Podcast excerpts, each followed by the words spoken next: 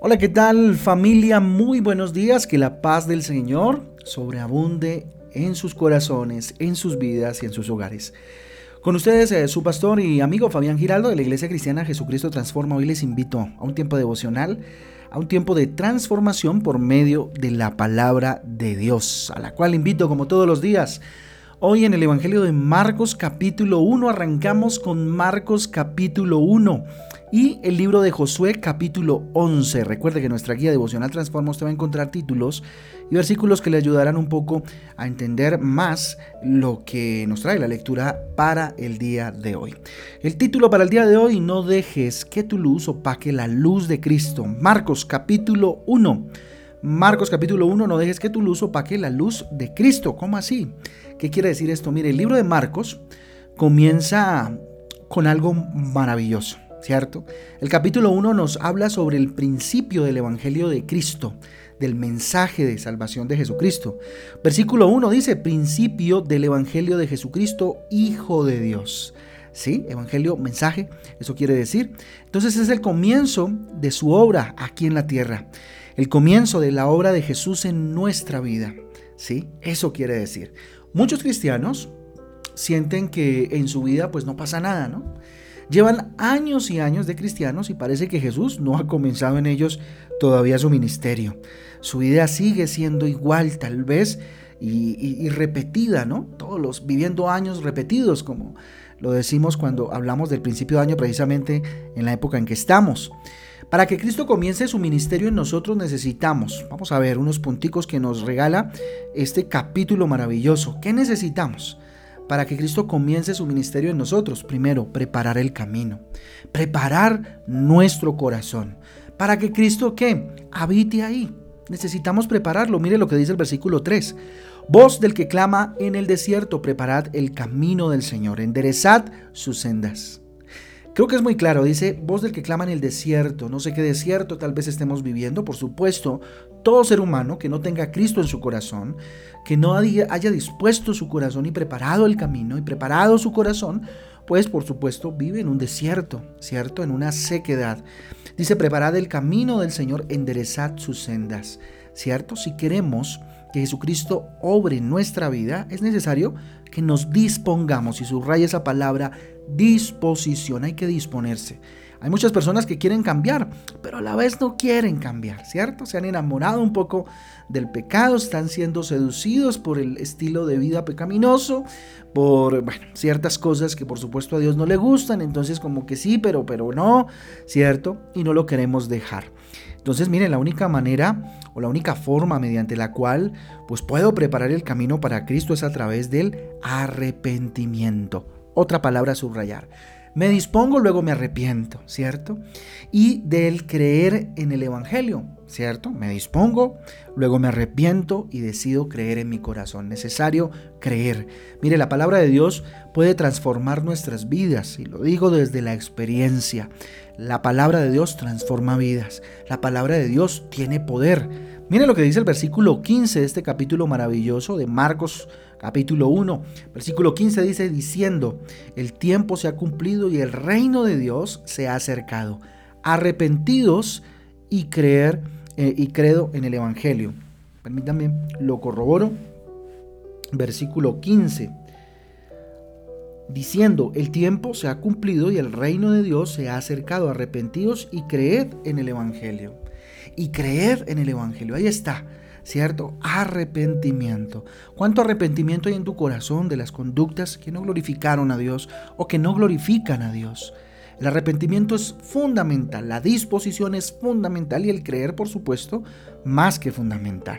Segundo punto importante entonces, eh, para eh, que comience Jesucristo su ministerio en nosotros, quitar de nuestra vida lo que impide el ministerio de Jesús todas esas talanqueras, obstáculos que impiden que el ministerio de Jesús comience en nuestras vidas. Versículo 14 dice, después de que Juan fue encarcelado, Jesús vino a Galilea, predicando el Evangelio del reino de Dios.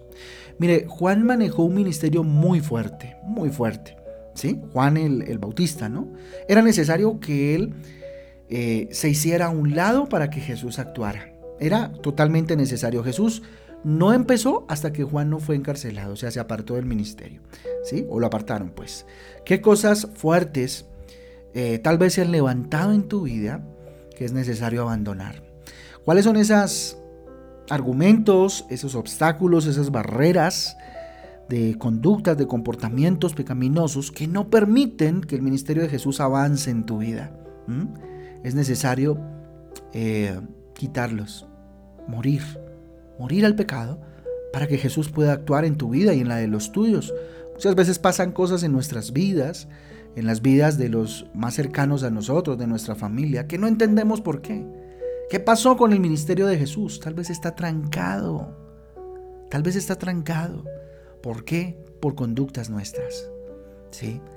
¿Quieres que tus hijos sigan a Dios? ¿Quieres que tus hijos también abandonen ¿cierto? Ciertas cosas, pues empieza tú como papá, como mamá, ¿verdad? Abandonar esas cosas que muy posiblemente marcaron la vida de tus hijos, ¿sí? Tercer punto importante, mengua tú y deja que Cristo brille. Mengua tú y deja que Cristo brille. Versículo 28 dice, y muy pronto se difundió su fama por toda la provincia alrededor de Galilea, ¿sí? Mire, antes el famoso era Juan, ¿sí? El que predicaba ¿cierto? Y comía miel silvestre y predicaba en harapos, pero lo escuchaban, ¿cierto? Muchas veces luchamos tanto por ser reconocidos como los mejores padres, los mejores empresarios, los mejores trabajadores, los mejores estudiantes, ¿cierto? Que no dejamos que Cristo brille en nosotros. Y opacamos la luz de Cristo, ¿sí? Y al que están mirando no es a Cristo, están mirándonos a nosotros y después decimos, bueno, pero ¿por qué? ¿Por qué pasó esto? ¿Por qué sucedió esto? Porque tal vez hemos opacado a Cristo con nuestro comportamiento. Deja todo por amor a Jesús. Cuarto punto importante, versículo 18 dice, y dejando luego sus redes le siguieron. Miren, todos los discípulos de Jesús lo siguieron no por estar desocupados, todos estaban ocupados. Antes, por el contrario, eran personas muy ocupadas, ¿cierto? Con un aparente futuro asegurado, con trabajo, con profesiones, ¿sí? Versículo 20 dice, y luego los llamaron y dejando a su padre Zebedeo en la barca con los jornaleros le siguieron, ¿sí? Es necesario dejar todo por amor a Jesús, como los discípulos lo hicieron para ver su gloria. Y por último, es necesario aceptar la voluntad de Dios. Para que inicie el ministerio de Jesús en nuestras vidas es necesario definitivamente aceptar la voluntad de Dios, obedecer. Versículo 40 dice, vino a él un leproso rogándole, eh, hincada la rodilla, le dijo, si quieres, puedes limpiarme, si quieres. Ojo, si quieres. No se lo ordenó, ni lo declaró, ni nada de eso. Ni lo decretó, no. Te lo pidió con humildad, si quieres. Nosotros le pedimos a Dios mm, y Dios nos da de acuerdo a su voluntad definitivamente.